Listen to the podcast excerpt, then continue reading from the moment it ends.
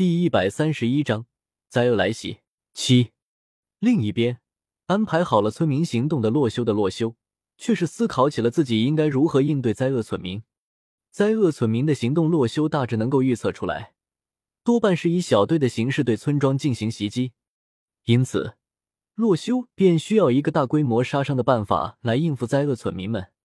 如果灾厄村民使用的武器是剑类的话，倒是好说，洛修可以直接使用万剑归宗将他们的剑全部摧毁，使灾厄村民们失去战斗能力。但是卫道士和掠夺者们使用的武器却是斧子和弩箭。这让洛修的万剑归宗起不到大的效果。不过，洛修灵机一动，瞬间想到了一个办法。既然灾厄村民们没有剑刃，那么我就创造剑刃。万剑归宗的技能判定是摧毁除自身外周围十米范围内的刀剑类武器，并发出环形冲击波，对敌人造成玩家基础伤害呈摧毁刀剑术的伤害。也就是说。洛修直接制作出一大堆剑类武器丢在周围，只要不在自己身上，也能触发这个判定效果。到时候，不管那些灾厄村民使用的武器是斧头还是弩箭，只要洛修将准备好的剑刃往旁边一丢，然后发动万剑归宗，就能直接将他们斩杀。而且洛修也不用管这个技能会不会伤害到村民，因为他发出的冲击波只对敌人造成伤害。想到这里。洛修便开始了战前最后的准备，制作木质短剑。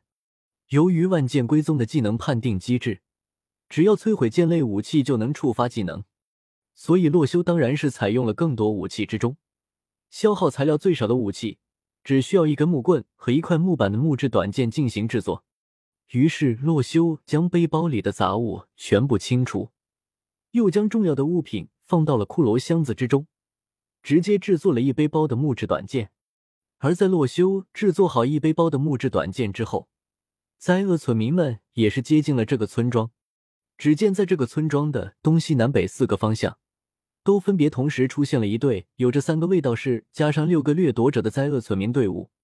他们完全不做多余的行动，直接朝着村庄冲来，准备用手中的铁斧和弩箭将这片村庄里的村民屠杀殆尽。而提前被洛修安排到村庄周围的村民看到了四周灾厄的袭来，也是纷纷报上的战况。在提着铁斧的灾厄村民进入到村庄前的一瞬间，战争一触即发。第一防线的村民们挥舞着铁剑，配合盾牌的防守，对卫道士攻击的防御，瞬间劈砍到了卫道士的身上。然而，只要不是致命伤，卫道士们都不会停止他们的攻击。因此。往往需要两三个村民齐心协力，拼尽全力才能战胜一个卫道士。在那卫道士之后，还有掠夺者在搭弓射箭，使用弩箭对着村民们进行无差别的射击。因此，虽然村民们有盾牌作为阻挡，但是只能够保护住身体比较脆弱的头部和胸腔。有几个村民的腿部都是中了弩箭的射击，被后勤人员抬走，失去战斗能力。见此，村民们更是不敢大意。谨慎的面对灾厄村民们猛烈的进攻，就在村民们勉强战胜了第一轮灾厄村民的进攻之后，那个躲在铁匠铺里的老牧师突然身体一颤。村长见他如此，连忙询问：“你怎么了？预测到什么东西了吗？”牧师看着村长，随后结结巴巴的说道：“我想，我们低估了这次灾厄村民的进攻了。什么意思？”见牧师如此，村长心中略微有些慌了。原本他就对这场战斗不抱希望，多亏了遇到冒险者洛洛，才重新燃起信心。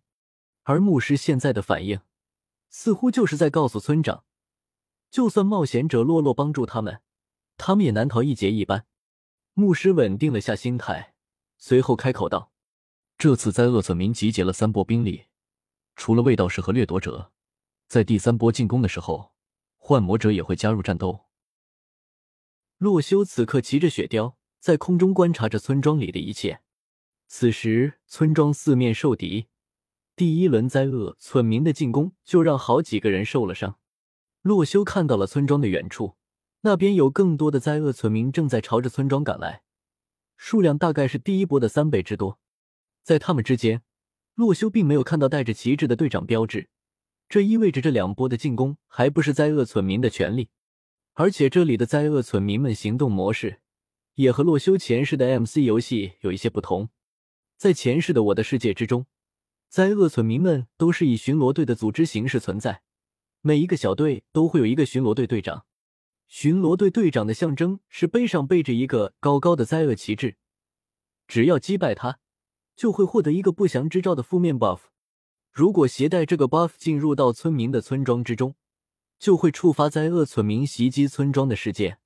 而在这个我的世界 CVR 游戏之中，村民都有各自的自主意识。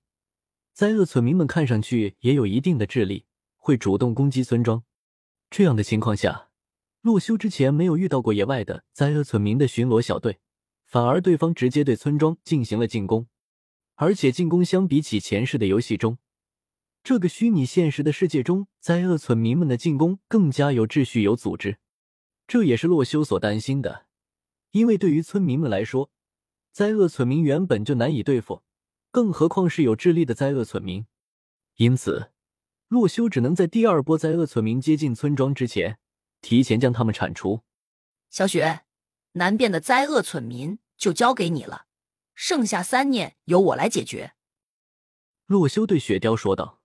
雪雕点了点头，洛修便直接使用末影珍珠瞬移到了村庄东面，独自面对第二波灾厄村民的进攻。只见第二波的灾厄村民队伍之中。卫道士和掠夺者已经数不胜数，黑压压的一片灾厄村民朝着村庄冲去。